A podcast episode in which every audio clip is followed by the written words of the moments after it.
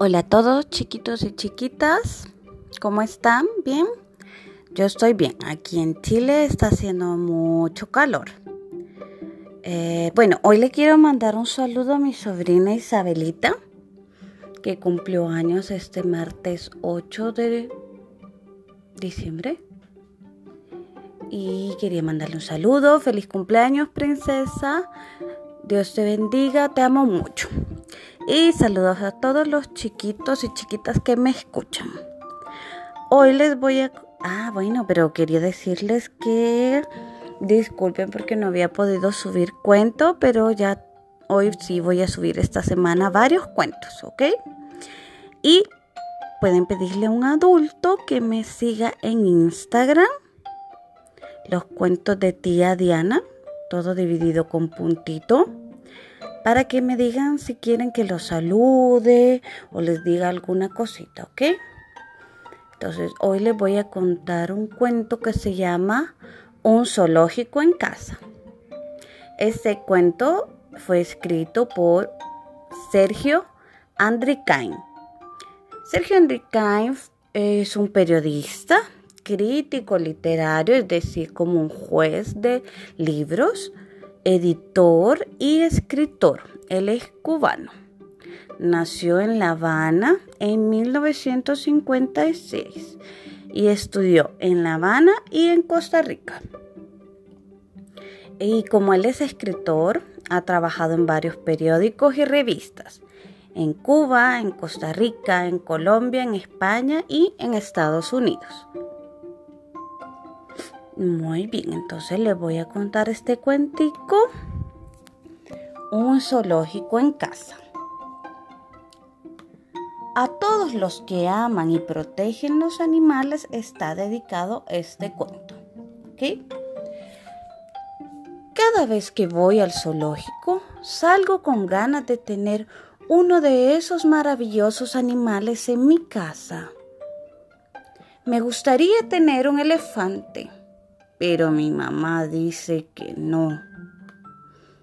Porque si pesca un resfriado, tendría que darle las sábanas y los manteles para que los use como pañuelo. Daría cualquier cosa por tener un cocodrilo. Pero mi papá dice que no porque si le duele un diente, ningún dentista va a querer atenderlo. Quisiera tener una foca, pero mi abuela dice que no, porque mojaría todo el baño con sus volteretas y saltos. Desearía tener un oso polar, pero mi abuelo dice que no porque querría dormir dentro del refrigerador todas las noches. Qué ganas de tener un canguro, pero mi tía dice que no, porque con sus saltos y sus carreras rompería todos los adornos. Sueño con tener un león, pero mi tío dice que no porque los vecinos protestarían por sus rugidos. Que no daría por tener un rinoceronte, pero mi hermana dice que no, porque pincharía los globos de los cumpleaños con su cuerno. Me muero por tener un águila, pero mi hermano dice que no porque tendríamos que vivir con las ventanas cerradas para que no se escapara volando. Tantas veces dijeron que no, que llegué a pensar que nunca podría tener un animal en casa y me puse muy triste. Pero el día de mi cumpleaños, mamá, papá, abuelo, abuela, tía, tío y mis hermanos me dieron una sorpresa. Me regalaron un animal con el que nunca había soñado. Al principio me pareció muy chiquito, pero ahora no lo cambio por nada, ni por un elefante, ni por un cocodrilo, ni por una foca, ni por un oso polar, ni por un león, ni por un rinoceronte, ni por una águila, porque cabe en un bolsillo. No molesta a nadie y le encanta jugar conmigo. Adivinen qué animal es. Es un ratoncito. Colorín colorado, este cuento se ha acabado. Ahora podemos pensar, no siempre conseguimos lo que nosotros queremos. En este caso, tener un animal en casa. Y cuando tenemos, no es necesariamente un animal de zoológico. Normalmente los animales de zoológico o están en el zoológico o están en las selvas, en las junglas, en los desiertos, porque son sus hábitats naturales.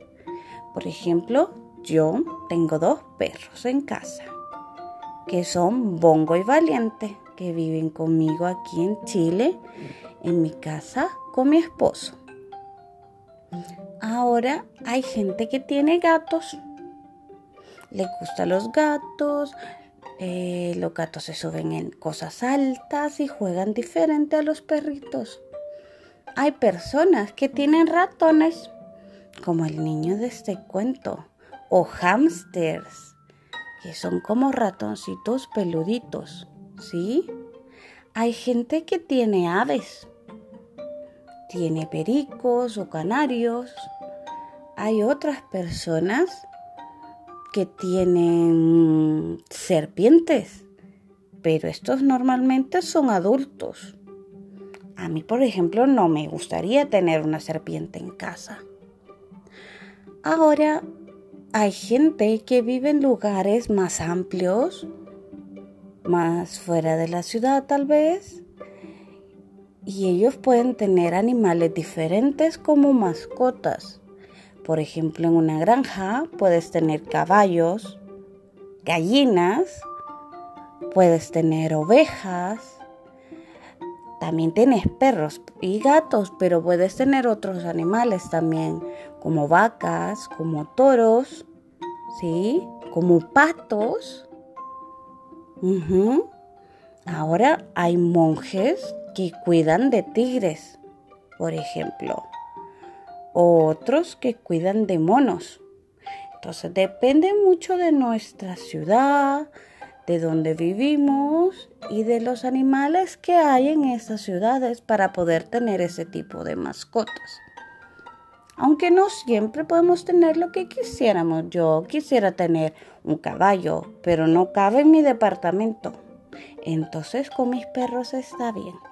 Hay gente que no puede tener mascotas porque su departamento es muy pequeño, su casa es muy pequeña, porque pasan todo el día afuera y nadie podría cuidar a su mascota. Eh, por muchas razones. Entonces, aunque no siempre tenemos lo que queremos, lo que tenemos es bueno. Podemos tener, por ejemplo, un unicornio de peluche, un delfín, ¿Cómo tendríamos un delfín en casa? No podríamos. Entonces un delfín de peluche está muy bien. Muy bien, chicos y chicas, este fue el cuento de hoy.